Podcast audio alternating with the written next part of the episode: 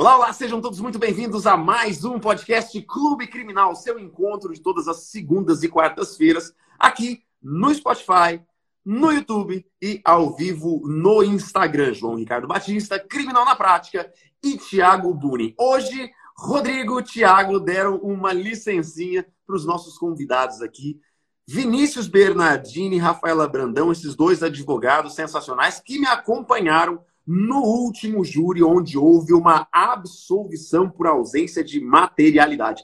Algo muito, muito raro de se ver. Geralmente a gente vai nos júris e aí os, os juízes, no primeiro e segundo quesito, quando falam, olha, o crime aconteceu, houve o crime, né? É, existiu um laudo pericial que mostra as lesões. Aí, geralmente, o juiz fala: olha, acusação e defesa não divergem que houve uma materialidade, que houve um cadáver estendido no chão, que houve uma lesão no corpo da vítima, que ao menos uma tentativa aconteceu. E aí, geralmente, a acusação e defesa não divergem quanto ao primeiro e segundo quesito, que geralmente diz sobre a materialidade, ou seja, a ausência daquela lesão e quem praticou aquela lesão, a autoria, o segundo quesito. Nesse nosso júri, a gente tem uma tentativa onde, desde o primeiro quesito, a materialidade foi questionada pela defesa e, ao final, uma, de, uma absolvição por ausência de materialidade. Esse aqui é o contexto, só para você entender o que a gente vai tratar, sobre, tratar hoje nesse podcast. É a ausência de materialidade, como a gente fez para absolver nesse júri. Mas antes de responder essa pergunta, eu não posso começar nesse tema sem falar com os nossos convidados. Quero agradecer aqui a presença de Vinícius Bernardini, esse advogado que é um sucesso, que é um show. O cara é fenômeno, ele é atração ali da comunidade criminal na prática. Todo mundo conhece ele pelo brilhantismo. Eu quero já estender esse oi, esse bom dia. Fala, Vinícius, dá um oi para essa galera.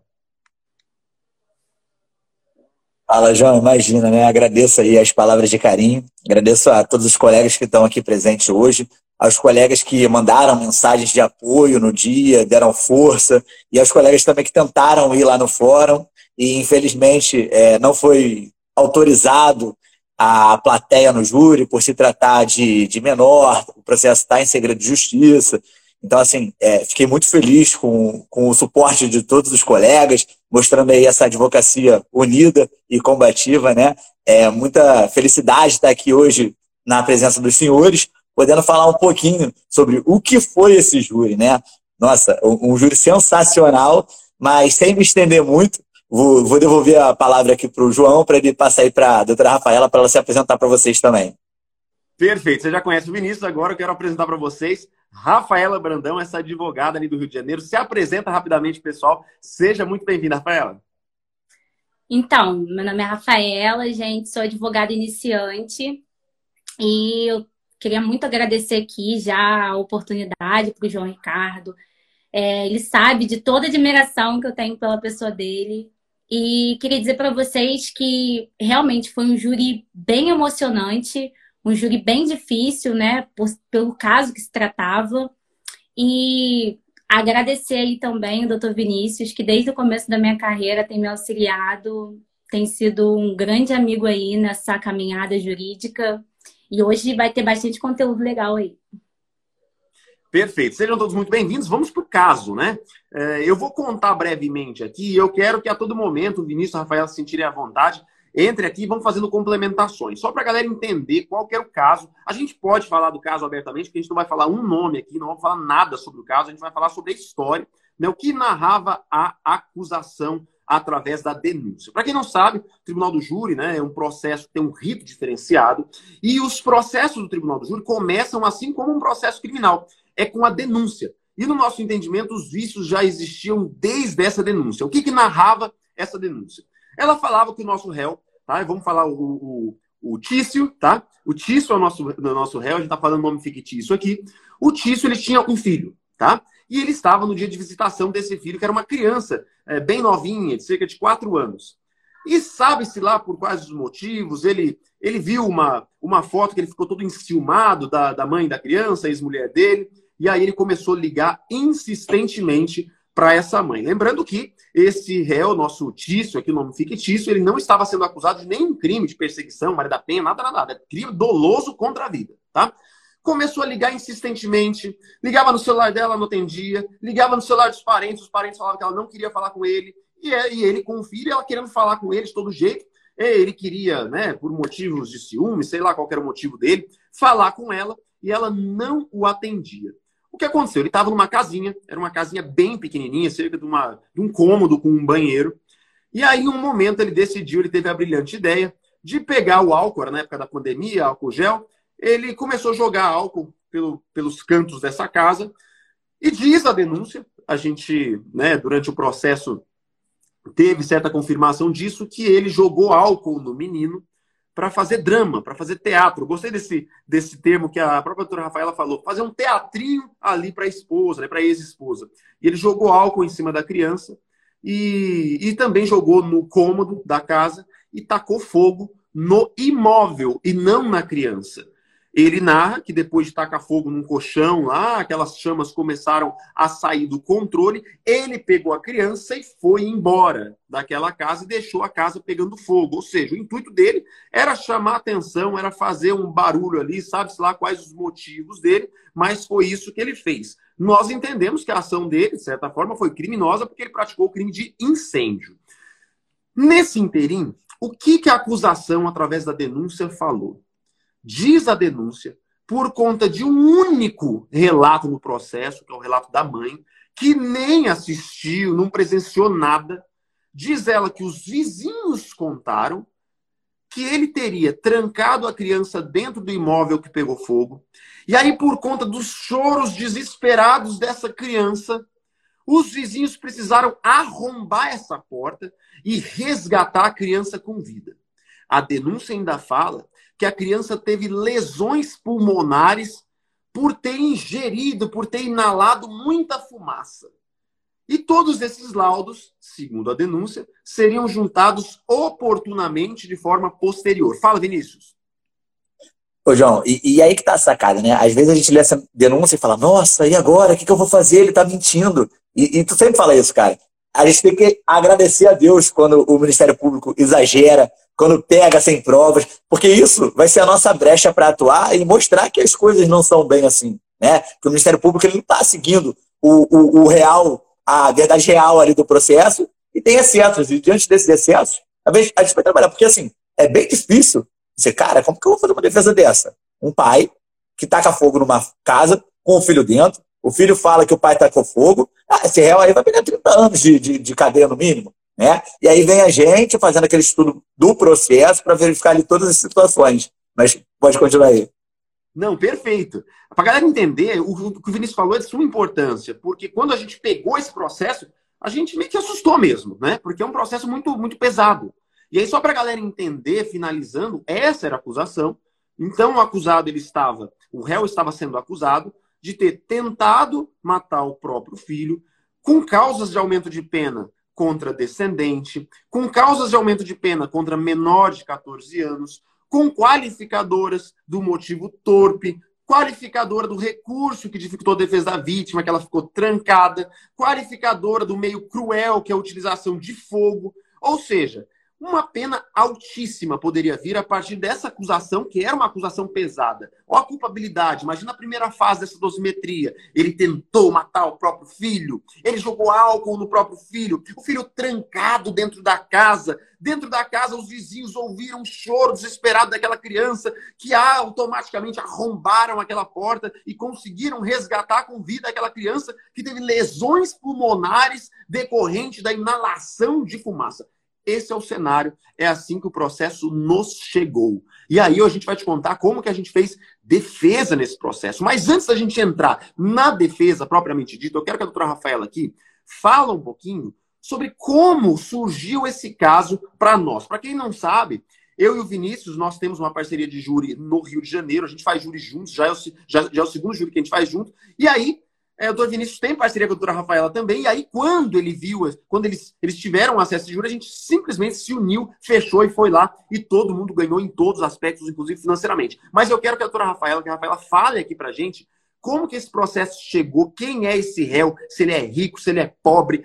Apresenta o réu Tício, que é o nome fictício que a gente criou aqui pra gente, por favor, Rafaela. Então, gente, o Tício, ele estava preso E aí, um cliente que eu tive é, dentro da cela, por eu ter prestado um bom trabalho, o cliente me indicou para ele. E ele veio até mim com esse caso. Uma pessoa pobre, humilde, de uma família muito humilde, já tinha pagado um advogado para a primeira fase e veio contando a história. Num primeiro momento, inclusive, o doutor Vinícius já tinha sido procurado anos atrás per o doutor Vinícius, João Ricardo, já tinha Oi, sido procurado há anos atrás pela suposta, pela é, Eu não te falei isso. Eu não sabia. É, a, a mãe havia me procurado para atuar como assistente de acusação nesse processo. Olha que loucura. Que coincidência. Quando a Rafaela me mostrou esse processo, eu falei, cara, eu já li isso. Aí eu olhando, falei, cara, a mãe, ela havia me procurado para atuar como assistente de acusação contra o cliente, só que a gente não fechou o contrato, né? Ela não, não teve condições ali de pagar os honorários, então eu não atuei. E graças a Deus isso não me impediu de atuar na defesa do Luiz, mas continue, Rafaela. E aí, na defesa do de, é, por se tratar por se tratar de um caso de júri e o doutor Vinícius sempre atua comigo nos casos mais complexos, eu falei para ele, Vinícius, tem um júri aí, contei o caso, aí ele falou, nossa, mas isso vai ser bem difícil. Eu falei, não, mas ele falou que tirou o cliente, tirou a, a, o filho de dentro de casa, falou que a criança ficou bem e tal. Contei o caso para ele lá no presídio, lá no palatório. Ele se lembrou do caso, foi nesse dia, né, Vinícius, que você se lembrou do caso. E a gente analisou o processo e a gente falou, não, tem chance. A gente analisou o processo, viu todas as falhas que tinham no processo e a gente falou: não, tem chance, vamos tentar. E aí a família se reuniu, todos da família se reuniram e aí conseguiram, né, contratar a gente.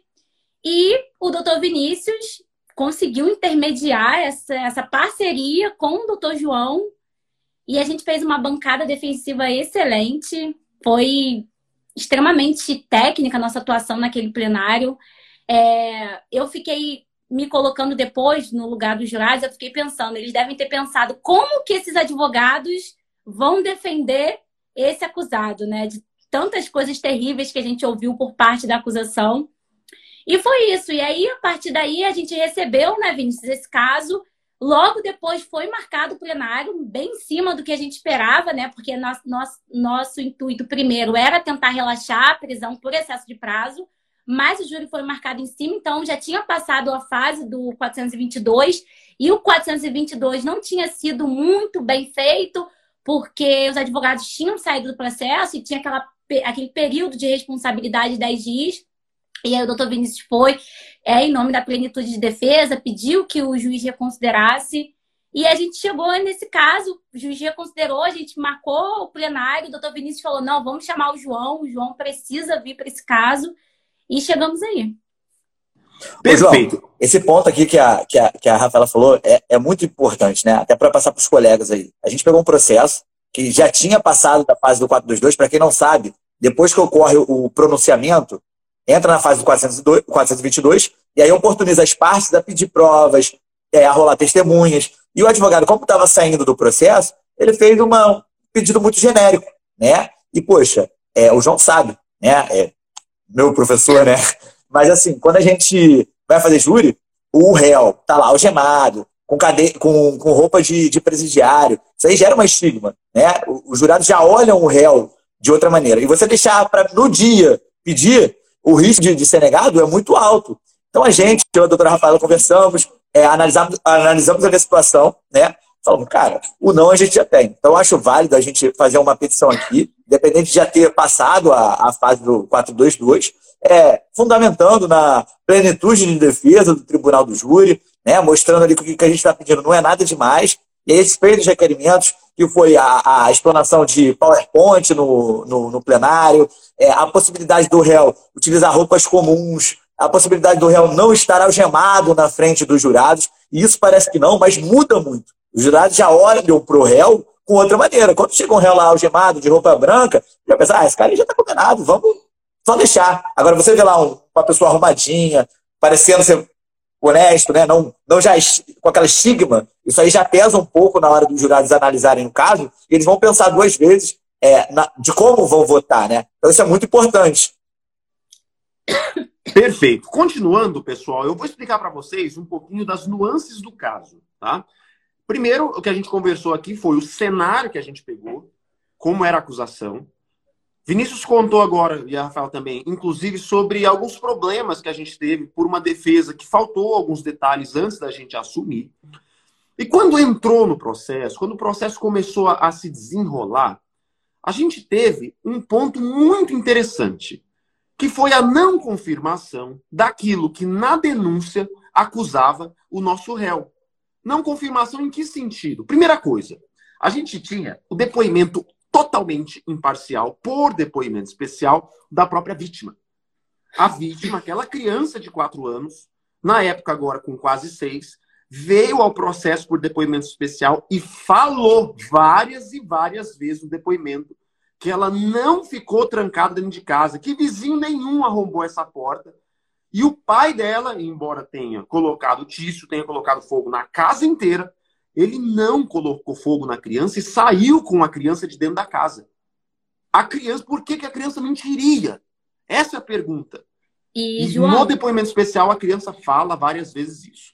Lembra que eu falei que a única coisa que acusava o Tício, que essa versão acusatória ela veio exclusivamente da palavra da mãe, que ouviu dizer de vizinhos que é, ele teria trancado a criança dentro, que a criança é, precisou de ter, assim, so, ter sido socorrida por os vizinhos arrombando a porta? Pois bem, quando essa mãe vem em juízo, pasmem excelências, ela também não confirmou a própria versão dela em sede policial.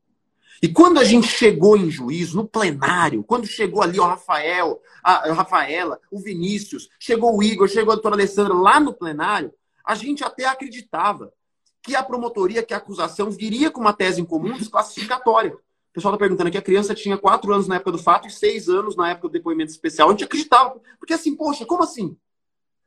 Nenhuma testemunha, nenhum vizinho foi ouvido no sentido de falar: olha, a gente arrombou a porta mesmo, ó, a criança foi socorrida. Nada. A própria criança afirma que ela não ficou dentro do, do, do local incendiado, que ninguém colocou fogo nela. E a gente acreditava que a acusação viria e falaria que, né, que pediu uma desclassificação para crime de incêndio, qualquer outra coisa. Acreditem se quiser. Simplesmente a promotora bradou por uma hora e meia, se fundamentando em dois aspectos: conduta do réu, tá? É, que aquilo não se faz, que quem bota fogo no, quem bota álcool no filho é porque está querendo botar fogo e não sei o quê, e falando mal do réu, falando mal da conduta dele e falando mal dele da pessoa do réu. Uma coisa eu digo para vocês agora que vocês estão assistindo, vai fazer júri. Um argumento muito forte que muitas vezes eu utilizo é quando a acusação fica falando mal do acusado, do réu, é porque não pode falar de prova, porque não tem prova para falar.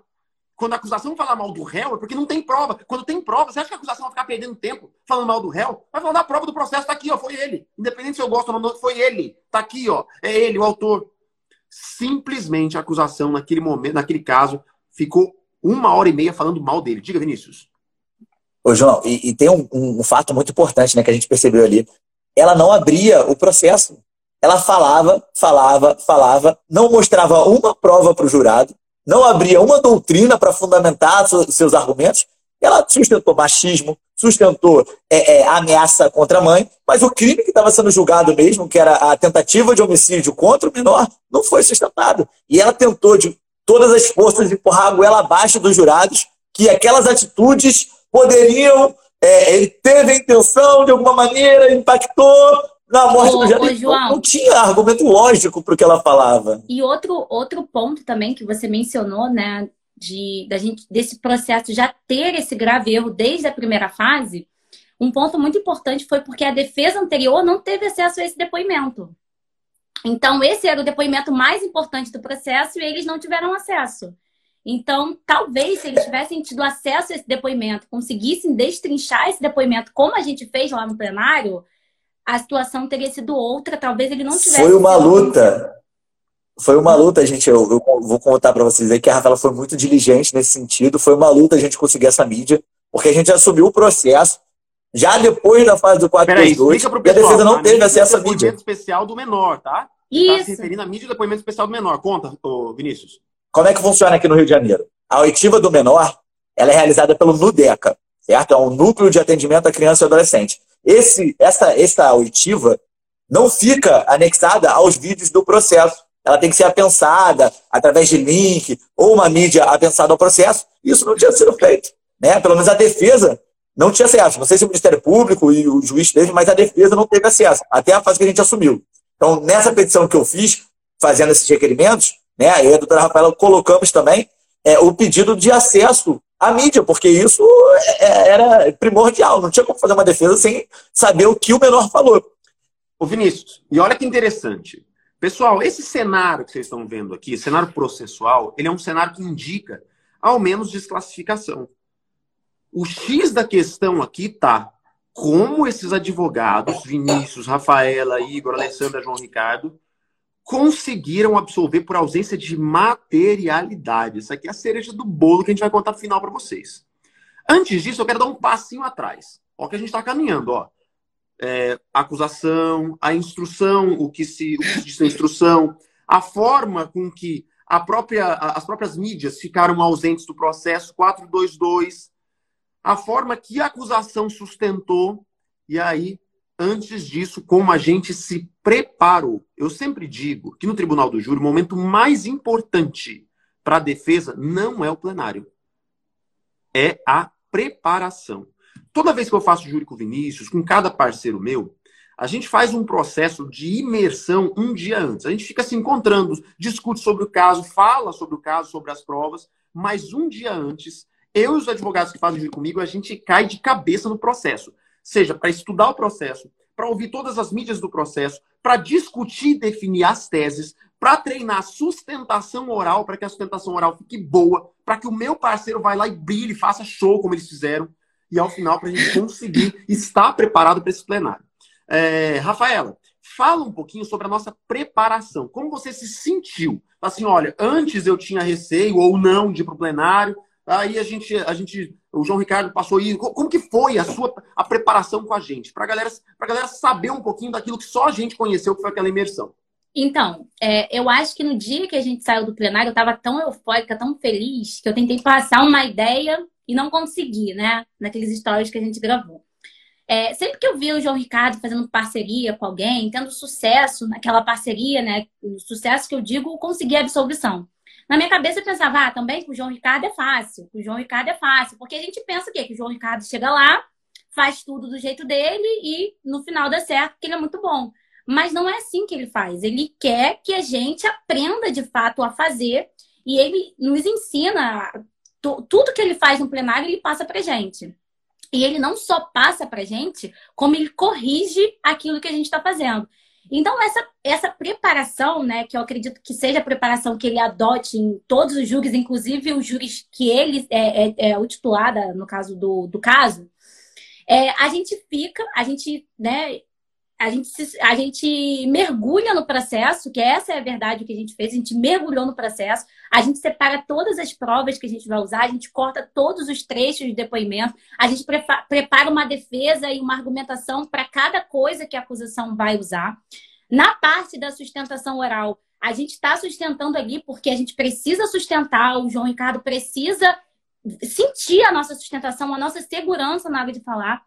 E até mesmo a entonação, ele ensina quando a gente tem que entonar, quando a gente precisa é, falar, mais como se fosse uma conversa mesmo, porque no plenário nem sempre a gente precisa ficar ali parecendo, né, João, que está fazendo uma sustentação. A gente pode realmente é, conversar, em alguns momentos demonstrar certa indignação, que foi assim que eu fiz, né, lá na hora. E ele vai ensinando até mesmo o doutor Vinícius, que é muito mais experiente que eu, João Ricardo, quer que ele saiba a parte dele, toda a parte certinha do que a gente vai fazer. Claro, o João Ricardo também, a própria parte dele, ele não, eu sei, não vou precisar fazer, não. Ele vai, ele separa o que ele vai falar, ele coloca no roteiro dele, cada ponto específico da fala dele, não tem nada. Claro, ali durante o plenário, pode ser que surjam imprevistos, como surgiram mesmo na questão da tréplica, né? E aí, mas ele sabe cada coisa que ele vai falar, o que ele pode falar, até onde ele pode ir.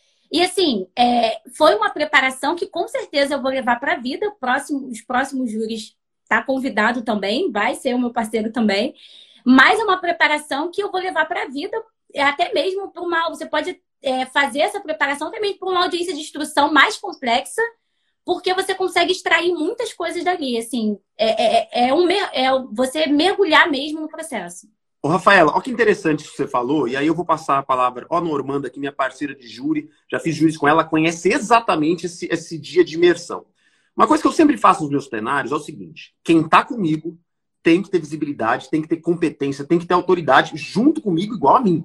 E eles conhecem muito bem isso. Só para vocês terem uma ideia, nessa preparação, a gente separou a nossa tese, a gente roteirizou o nosso discurso. Então, eu gostei muito do que a Rafaela falou. Naquele stories, ela falou assim: o João Ricardo tem um método, e eu tenho mesmo, e quem já fez júri comigo sabe que tem um começo, meio e fim. Sustentação, ela tem, ela tem que estar tá toda esquematizada, estruturada para levar o, o, jurado a uma consciência reflexiva que o faz acolher a tese. Então, no final das contas, eu não fico repetindo. E eu distribuo essas teses, essas responsabilidades. Olha lá, o Vinícius está mostrando ali. Eu distribuo essas responsabilidades de forma igualitária com quem está comigo. Então, para você ter uma ideia, ali nesse júri, as pessoas que sustentaram foram Rafaela, Vinícius e eu.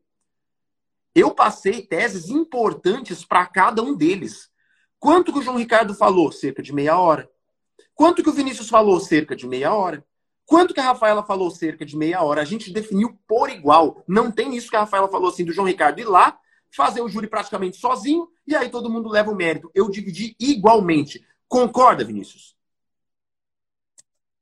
Perfeitamente. E, e, não sei se você se recorda, até mesmo o juiz, né? Comentou, nossa, essa bancada aí foi separada direitinho, cada um seu momento, cada um com sua fala. Achei muito legal esse, esse projeto de vocês, de um ser responsável com o slide, outro ser responsável por um ato. É bem bacana é, essa separação. E isso é o que, que gera resultado, né?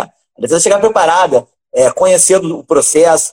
Cara, a gente ficou estudando aí o, o dia anterior, até duas horas da manhã aqui no escritório, todo mundo cansado, né? Saímos a sorte que o, o júri ele começava um pouquinho tarde, então dava para a gente estender um pouco mais à noite, dormir para descansar, obviamente, né, para estar preparado para fazer o plenário e fazer. Mas é muito importante isso, né? Essa roteirização aí que o João faz, foi sensacional, né? Eu já tinha, como eu já fiz júri com o João, já, já tinha uma pegada de como ele trabalha, então, é, para a Rafaela que foi uma novidade, a Rafaela brilhou, né? A, a, faço aqui a, a, homenagem à Rafaela na frente de todo mundo, ela surpreendeu a gente, fez uma sustentação excepcional. Ninguém dali falaria que era a primeira sustentação dela. Ela sustentou ali com veemência, né?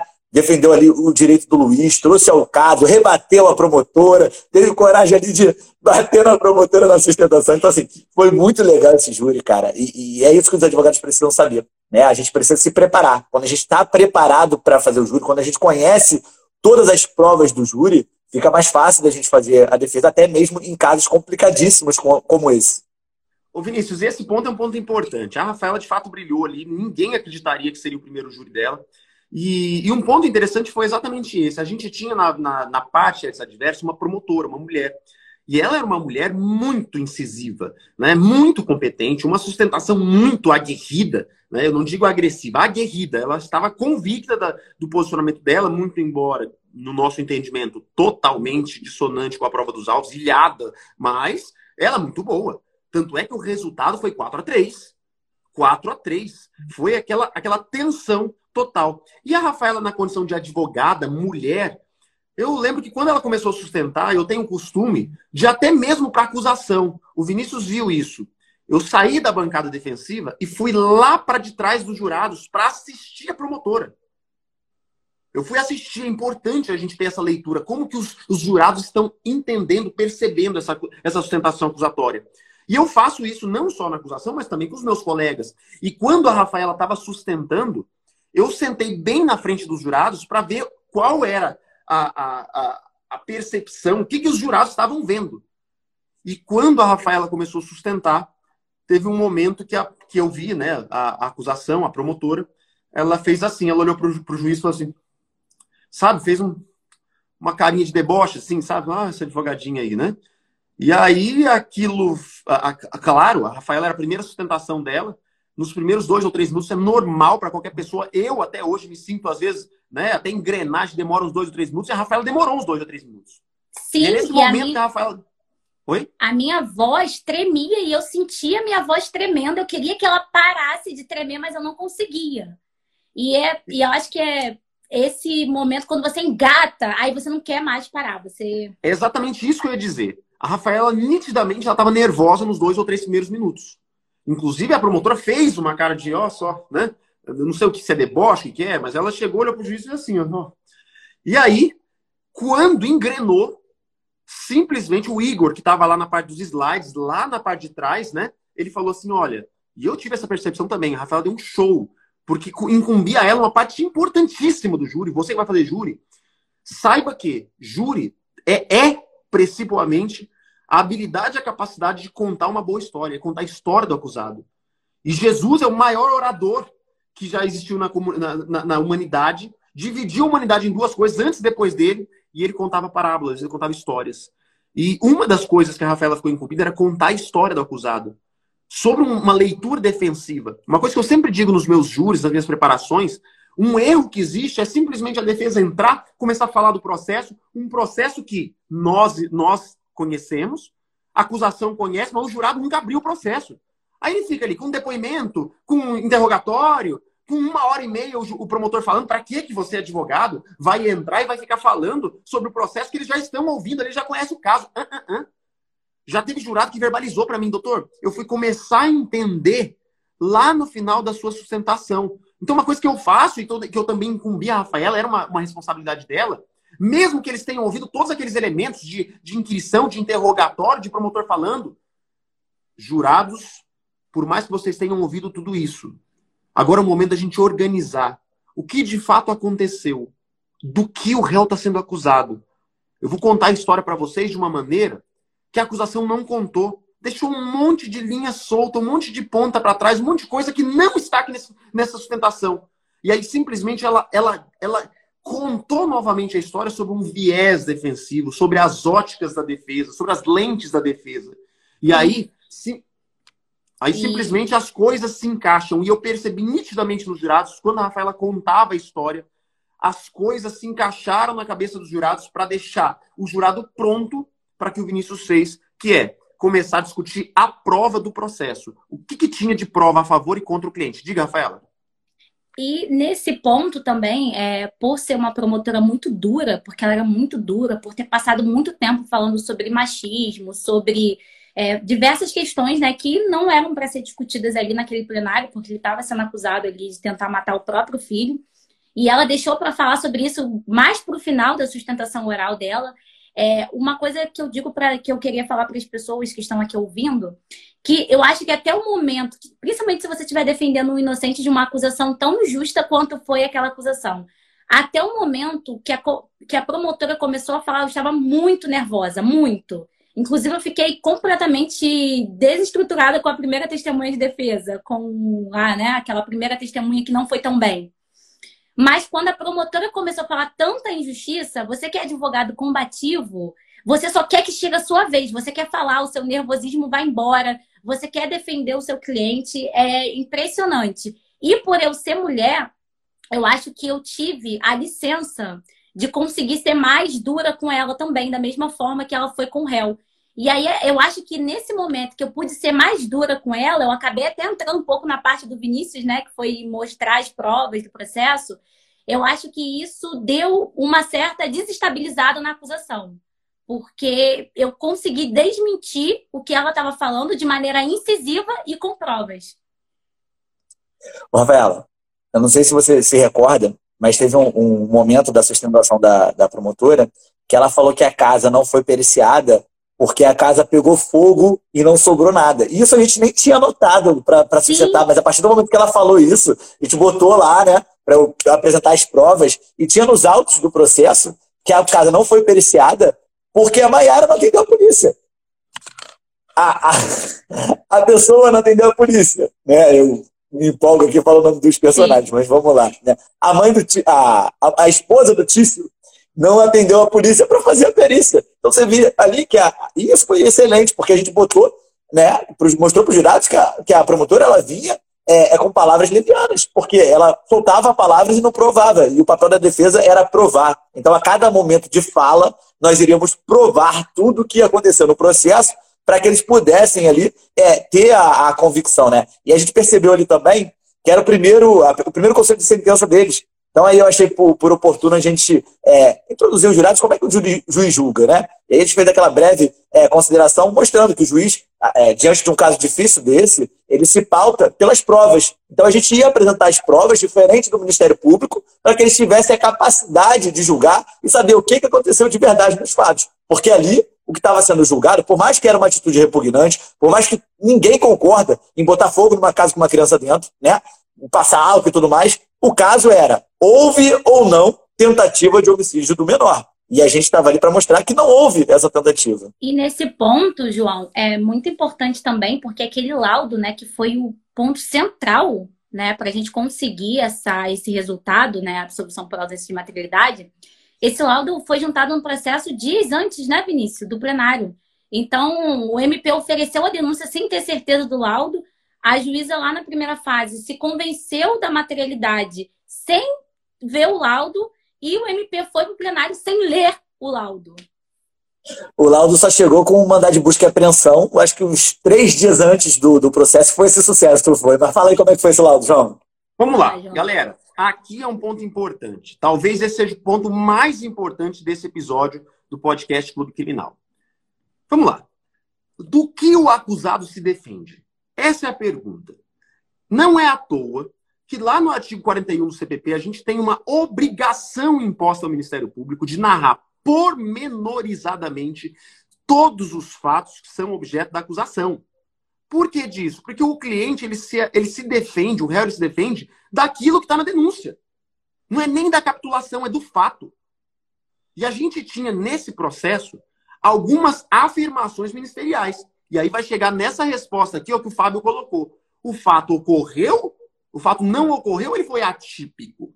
Esse é o ponto importante. O que acontece? Vamos relembrar. Lá na denúncia dizia que a criança ficou presa dentro do imóvel, ou seja, que o acusado teria prendido a criança dentro do imóvel, colocado fogo na casa e a criança foi socorrida pelos, pelos, pelos particulares, pelos vizinhos que estavam lá, e salva a tempo. Então, essa seria a circunstância alheia à vontade do agente que o impediu de consumar o suposto delito contra a vida. Imaginemos, se a pessoa quer matar a criança, ele coloca fogo na casa, joga álcool na criança e tranca ela dentro do imóvel. Vai embora. Ele praticou todos os atos de consumação a ele possíveis e simplesmente um vizinho, alguém, arromba a porta, ou seja, uma circunstância ali à vontade dele, que o impede ele de consumar. Beleza, isso é tentativa. É isso que estava na denúncia. Outra coisa que estava na denúncia, que a criança sofreu lesões pulmonares por ingerir inalar muita fumaça. Isso aqui é outra denúncia. O acusado se defende disso, exatamente disso, nada além disso. Por quê? Porque o contraditório está exatamente no fato de acusação acusar e o, e o, e o, e o réu se defender daquilo que está na acusação. Inclusive, quando chegou nos memoriais de acusação, foi exatamente isso que a promotora, a mesma promotora do júri, falou. Ela sustentou o recurso que dificultou a defesa da vítima, porque supostamente a criança teria ficado presa dentro do imóvel e terceiros teriam arrombado o imóvel. Ora as bolas, nem a mãe, nem a pessoa da onde saiu esse absurdo desse depoimento confirmou isso. A criança não confirmou, nenhum vizinho confirmou. E olha, parece que eu estou sustentando aqui. Parece que eu estou de novo no júri.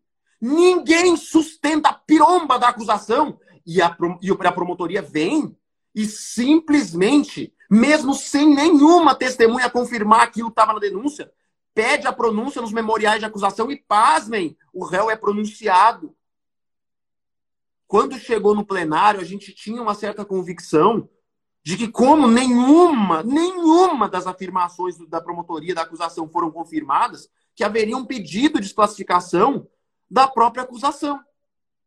E quando chegou lá, para nossa surpresa, a promotora simplesmente falou que sustentaria os termos da denúncia, aqueles termos que não tinham objeto de prova nenhum no processo.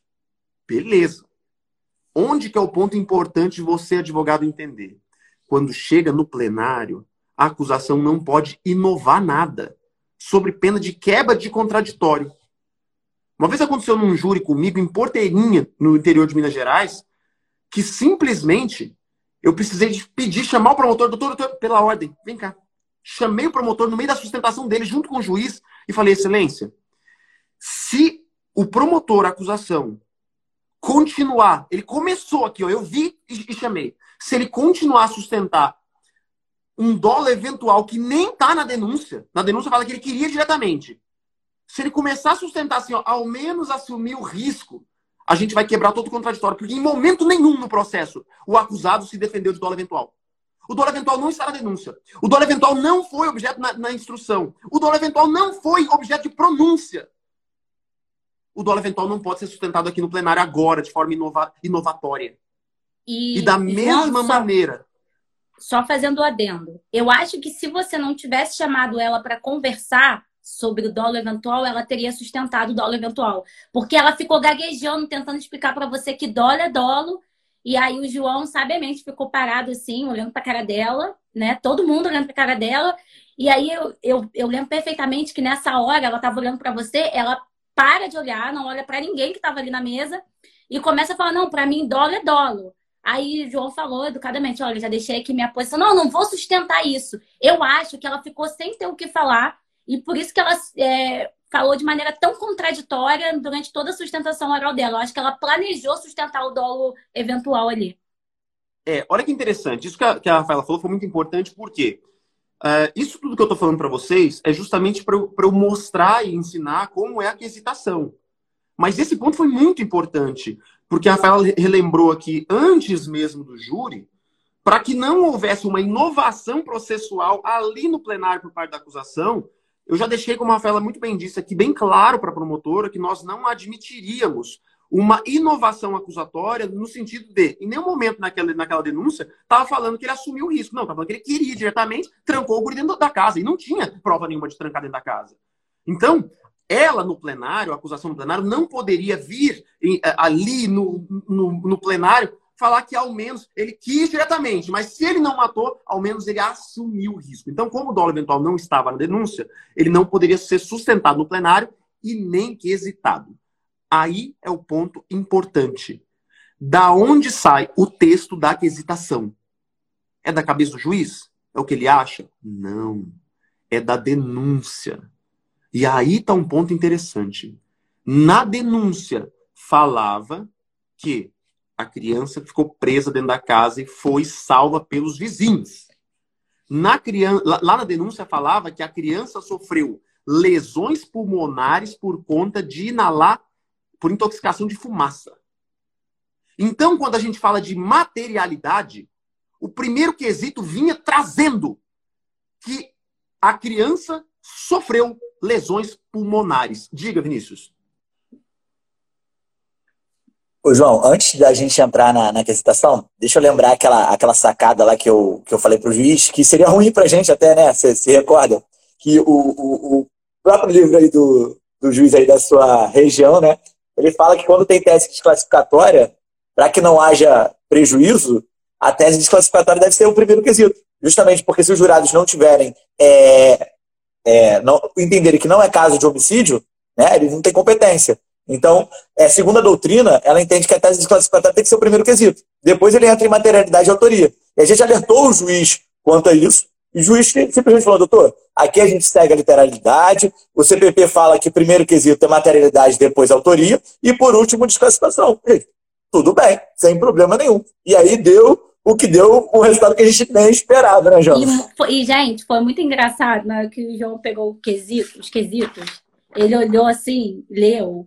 Aí ele olhou para o juiz, olhou para os jurados e falou: é a primeira vez que eu vou sustentar a ausência de materialidade depois de 100 plenários, porque realmente não tinha como falar, não tinha, pela forma que ele formulou o quesito, e não tinha também outra forma de formular, porque era o que a denúncia falava, né? Olha que interessante. Deixa eu explicar para vocês qual foi o motivo desse meu susto que a Rafaela está narrando. A gente bem sabe que num plenário normal, na maioria esmagadora das vezes, não há contradição entre acusação e defesa nos dois primeiros quesitos. Explico. Geralmente a gente tem uma vítima lesionada. E geralmente é o acusado o autor dessas lesões. A gente só discute se essas lesões são justificáveis ou não, se há tese de diminuição de pena, se há privilégio, etc. Nesse caso em específico, a denúncia falava aqui, a denúncia falava que a materialidade estava consubstanciada nas lesões pulmonares que a vítima teria sofrido. Então, o primeiro quesito, que geralmente acusação e defesa não divergem, estava descrito lá que no dia tal, a vítima, fulaninho, criança fulano de tal, sofreu lesões pulmonares decorrente de inalação de fumaça por conta do laudo tal. Não, conforme o exame que consta nos autos, tal, tal, tal. Exatamente. Isso Perfeito. foi muito bizarro. Esse era o primeiro quesito. O terceiro, depois da autoria, que era do, do, do réu, o terceiro falava né, sobre a tese classificatória, se ele tentou ou não. A tentativa dizia o quesito que ela se consubstanciava no fato da criança ter ficado presa no imóvel e vizinhos terem socorrido. Era o que estava na denúncia. Então, a tese principal nossa que a gente foi para o plenário foi a tese classificatória. Falou assim, não foi socorrido por ninguém. O próprio pai tirou a criança de dentro. Esse, isso que a gente foi preparado para sustentar. Inclusive, durante todo o plenário, a gente bradava de forma muito pesada. Falava assim, isso aqui está errado. Isso aqui é uma mentira do Ministério Público. É uma mentira. Nem o Ministério Público assumiu essa tese maluca da denúncia. Nem o Ministério Público. João. Nem ele é... aceita essa tese. E é importante relembrar que durante a sustentação oral da promotora, ora ela falava que a criança saiu sozinha, ora ela falava que o Tiago tirou a criança do quintal, ora ela falava que os vizinhos arrombaram Não fala a porta. Nomes. Oi? Ah, é. Ora ela falava que a pessoa. E ela fala, ela, se, ela mesma se contradizia o tempo todo nas teses que quando a gente trouxe a versão defensiva foi muito, foi muito fácil para os jurados entenderem, porque a gente trouxe uma versão e ela trouxe três versões na fala dela. Ela mesma não conseguiu sustentar o que estava na denúncia. Então, assim, para que a galera entenda, a nossa tese, a gente foi preparado para uma tese desclassificatória. O que a gente queria nesse plenário? Era mostrar que a conduta dele foi criminosa, mas não criminosa contra a vida. Ele fez o quê? Ele tacou fogo numa casa. Isso é crime de incêndio. Tacou fogo na casa. Só que quando a gente lê no artigo 121 matar alguém, a elementar constitutiva do tipo ela é essencial para a existência do crime. Então aí começa a pergunta aqui, ó. O fato é atípico ou o fato não ocorreu? O fato ocorreu. O fato ocorreu. Ele meteu fogo na casa. Só que quando a gente pega matar alguém, substituir alguém por casa, matar casa, tacar fogo na casa, matar casa, foi o que ele fez, isso não é crime contra a vida. Então o fato era um fato diverso. Ele era atípico com relação a crime doloso contra a vida, mas era um fato diverso. E a gente, a gente sustentou durante todo o plenário que ele fosse acusado exclusivamente pelo que ele fez, que é o crime de incêndio. A gente queria uma tese desclassificatória. Só que quando o quesito chegou na minha mão, o quesito falava que a, que, que a criança, a vítima, sofreu lesões pulmonares decorrentes da inalação de fumaça. A gente tinha um laudo assinado por uma pediatra, que era uma médica especializada, falando que a criança não inalou fumaça. Não inalou fumaça. Como que a criança consegue ter lesões, lesões, lesões pulmonares sem inalar fumaça? Parece que eu tô no júri, parece que eu tô no júri agora aqui, ó. Eles viram a minha sustentação. Foi desse jeito. Como que a criança tem lesões pulmonares sem inalar fumaça? Aí, Inclusive, a promotora disse que o laudo confirmava que a criança inalou fumaça. Ela não leu o laudo. É, ela na... simplesmente não leu. Ela deu mole, porque existe o diagnóstico e existe o relato. Ela leu, você vê a maldade, né? Ela leu o relato para os jurados, ela não mostrou o, o, o, laudo, ela só leu. Leu o relato falando, ó, é, a mãe fala que ele chegou, ficou quatro horas tomando oxigênio porque inalou muita fumaça. Aí o diagnóstico, não inalou fumaça. E a gente entregou isso na, na cara dos jurados para deixar bem claro. E isso dava uma sacada de que, se ele não inalou fumaça, ele não ficou na casa. Nenhum momento ele ficou na casa. Porque se o pai tivesse trancado ele na casa e os vizinhos tivessem arrombado a, a porta, ele teria inalado fumaça. A, então, essa, dúvida... esse laudo foi a peça-chave para a gente conseguir, além da, da própria licitação. E a dúvida dos jurados quanto a essa inalação de fumaça era tão grande que quando eu disse que o laudo que ela mesmo disse que confirmava não confirmava, né, que foi naquela hora que eu dei aquela batidinha básica, os jurados vieram assim, ó, aos montes, querer confirmar, porque eles realmente e eles estavam com dúvida. Pô, se a criança, se ela sustentou que a criança saiu da casa porque alguém abriu a porta, ou se o pai deixou a criança no quintal, ou se fulano arrombou a porta. Eu acho que na cabeça dos jurados era tão contraditório que eles queriam saber a criança estava dentro da casa ou não. E aí, quando veio o laudo e diz que não houve inalação de fumaça, eu acho que aquilo ali desconcentrou a promotora, eu tenho certeza, pelo que ela falou na, na réplica, que o João vai falar aí para vocês. Ô, João, e aí, qual foi a saída da promotora para tentar sair desse laudo e tentar condenar o cliente? Fala aí. Ela simplesmente verbalizou. Eu anotei o número do minuto que ela falou isso. Ela falou assim: a defesa quer que vocês se atenham a uma questãozinha técnica. Ela falou que ela falou isso. Eu anotei a literalidade do que ela disse e falei assim: senhores jurados, a que ponto chegamos? A promotora que não tem qualquer autoridade, nenhuma, nada de autoridade em questões médicas e, e, e questões periciais, nada. Ela quer que vocês renunciem à apreciação de um laudo pericial para cair nesses encantos acusatórios, essa vontade de condenar pobre. Foi isso que eu falei. A gente falou, a gente sustentou isso no plenário, porque ela, ela teve a, a, a, a disfarçatez de chegar e falar assim: a defesa quer que vocês se atenham a uma questãozinha técnica. É uma questãozinha técnica que, que, que mudou tudo. Mudou tudo no plenário. Simplesmente. Aí vem para quesitação.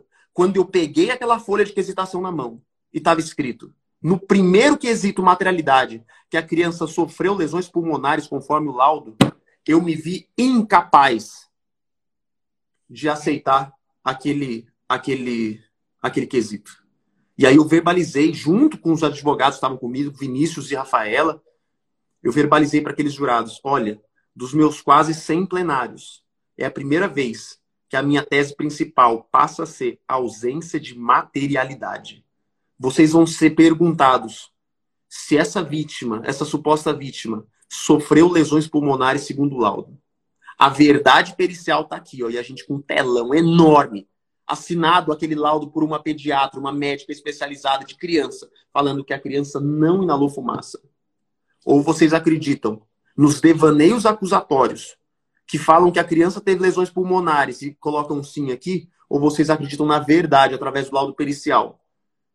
Vocês acreditam nessa questãozinha técnica que a acusação diz que vocês não devem acolher? E, e aí, gente... simplesmente, quando a gente chegou na quesitação, a gente teve um resultado de 4 a 3, não acolhendo a materialidade. Essa sensação, essa reação que o Vinícius teve aqui, ó, foi a reação nossa. Gente, não acolher mais... a materialidade do delito. O mais incrível é que depois, né, o João falou na réplica, ela falou de questãozinha técnica, ela falou, tá, o laudo fala que criança não inalou fumaça, mas todo mundo sabe que inalou fumaça. A, a pessoa falou que inalou fumaça. Foi uma coisa tão foi tão bizarro ouvir ela falando aquilo, porque anteriormente ela fundamentou a questão da inalação de fumaça no laudo, aí ela veio na réplica dizendo que tudo bem, o laudo falava que a criança não inalou fumaça, mas todo mundo sabia que a criança inalou fumaça. Porque se estava dentro da casa pegando fogo, então inalou fumaça. Foi tão contraditório o, todo a, a sustentação oral dela, fora outras contradições que ela teve no sentido de pegar o depoimento da vítima, descredibilizar todas as partes em que a vítima falava que o pai tirou ela de dentro de casa, mas a parte que era favorável à acusação ela pegava e ela dava todo o valor, ela falava, olha a certeza que ele fala que o pai dele botou álcool nele, olha isso. Mas quando chegava no ponto de falar que era favorável à defesa, ela descredibilizava, falava que era uma criança, que tinha não sei quantos anos de idade, que estava confusa no que estava falando. E assim, aquilo é, era muito difícil de ouvir. Ô, ô, galera, e assim, vocês devem estar perguntando, pô, como é que vocês sabem que foi 4 a 3 Porque no júri, se tiver quatro votos, para encerrar a, a, a votação, né? E, cara, esse, essa votação foi um parto, né? Cara, é, conta aí, João, conta aí pra gente como é que foi essa votação aí, a, a adrenalina e a tensão que a gente ficou. Ali todos os votos foram abertos. Por quê? Só para quando dá quatro votos. A gente ficou na tensão até o último voto. Abriu três votos para nós, defesa, abriu um para acusação, um para nós, um para nós, um para nós, mais outro para acusação, mais outro para acusação. Ah, foi assim, ó. No... Eu lembro a ordem. Foi, foi primeiro sim para defesa, aí depois não. Sim para defesa, sim para defesa, não, não. Aí tô 3 a 3 Eu, meu Deus do céu. Aí o último foi, foi sim para defesa. Perfeito. Ao final, pessoal, é, a gente teve ali um momento muito importante. Você que é advogado criminalista, você bem sabe. É, o pessoal está querendo falar comigo aqui, manda direct para mim hoje, eu vou dar uma olhada no direct hoje e aí eu respondo vocês, tá? Quem quiser parceria comigo, enfim, é, quem quiser falar comigo, manda direct que eu vou responder hoje, passo meu telefone pessoal para vocês. É, pessoal, a gente teve um momento nesse júri interessantíssimo. A absorção por ausência de materialidade é algo, é algo, assim, é mosca branca, é algo raro. E a gente ali simplesmente teve essa oportunidade, essa, essa possibilidade de falar que dentro do nosso currículo a gente teve uma absorção por ausência de materialidade. Eu quero aqui parabenizar publicamente esses dois advogados que estão aqui. Já quero pedir para você, tem uma setinha aqui na minha, na minha cabeça, clica aqui e segue os dois, tá? Eu quero, eu quero. Eles são brilhantes, eles são alunos da comunidade criminal na prática, são advogados que eu tenho orgulho demais de falar que eles são membros da comunidade, uma comunidade que nacionalmente tem transformado a advocacia de muitos advogados. E esse é o nível de advogado. O Vinícius ele tem dois anos de advocacia e olha que show. Cara é fera demais. Rafael está no primeiro júri dela. E olha só, brilhando, rebentando lá. É isso que eu quero para vocês. Eu quero pedir para que vocês acompanhem eles. Está aqui, ó. Deixa eu até falar o perfil ó, da Rafaela, para quem está assistindo no Spotify e YouTube, é doutora DRA. Rafaela Brandão. E Vinícius é viniciusbernardini.adv. Tá ok? Sigam esses dois, acompanhem. Nem precisa ser da live, é só você clicar aqui e clica ali, segue os dois. É, eu quero que vocês acompanhem esses advogados, para que vocês se solidarizem com eles, para que vocês façam, façam parcerias com eles, para que vocês é, se motivem com a história desses dois advogados que sempre estão aqui, é, sempre estão aqui nas redes sociais também, mostrando o dia a dia de advogados brilhantes, embora iniciantes, brilhantes. Eu quero agradecer vocês também, vou abrir a palavra aqui para cada um de vocês. É, pra, pra, pra, eu quero agradecer vocês por me oportunizar que julgamento especial? Tamanha parceria, tamanha. A gente, a gente se, se envolveu intimamente com esse caso e foi por conta da confiança de vocês em mim, no meu trabalho, que a gente tem a oportunidade de falar que, para além de parceiros de júri, nós somos amigos. Rafaela. Oi, João. Perfeito. É, fica aqui as suas, uh, uh, o meu agradecimento público e as suas palavras finais. Então, gente, é, eu queria dizer para vocês que eu estou no começo da minha carreira e que, para quem está no começo agora, procurem pessoas mais experientes que vocês, para vocês fazerem parcerias. Procurem, é, sejam membros do Criminal na Prática, porque é uma coisa que ajuda muito, muito, salva, gente. Vocês não têm noção, salva o advogado iniciante. Procurem pessoas mais experientes que vocês, não tenham vergonha. Tente procurar um advogado que esteja ali na, na mesma sintonia que vocês. Se posicionem é, nas redes sociais, porque isso me ajudou muito. O Vinícius sabe, né? Como o posicionamento digital me ajuda. Para quem está na dúvida aí se vai ficar na advocacia, se não vai, eu falo para vocês que vale muito a pena principalmente na advocacia criminal, onde você é, restitui não só mais do que um direito, né? É a liberdade, que é algo essencial para o indivíduo. Então, eu queria agradecer mais uma vez aqui publicamente João Ricardo Batista por ter aceitado embarcar nessa missão comigo, por ter me ensinado tantas coisas. Eu, eu aprendi muito, foi um aprendizado para o resto da minha vida. E agradecer ao Vinícius, ele sabe, meu amigo aqui, nós nos tornamos amigos, ele é o melhor parceiro de trabalho que eu poderia ter. Muito obrigada e principalmente por ter né, intermediado aí essa parceria com o João. Perfeito. Antes de passar a palavra para o Vinícius, eu quero avisar vocês que no dia 22 do 11 nós vamos ter um evento chamado é, Código Secreto da Audiência de Custódia. Quem acompanhou o curso Kit Flagrante viu que, diferente do que os outros fazem aí na internet, te ensina um pouquinho, depois querem te vender algo avançado, a gente ensina tudo sobre o tema na qual a gente se propõe.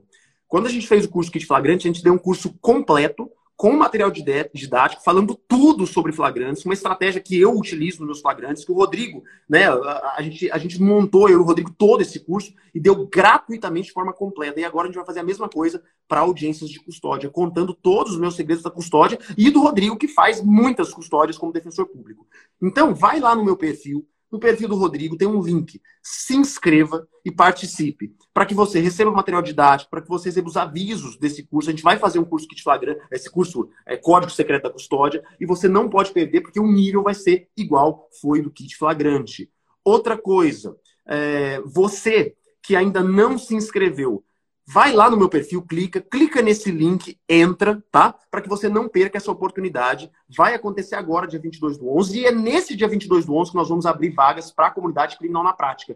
Quem é quem que está querendo entrar na comunidade, quem quer ser membro dessa comunidade, ingresse agora, dia 22 do 11, nesse evento. Ao final, a gente vai abrir matrículas, mas esse evento, que é curso, a, a custódia como um todo, vai ser completo. Não, a gente não vai vender nada sobre a audiência de custódia depois, tá ok? Vai lá, Vinícius.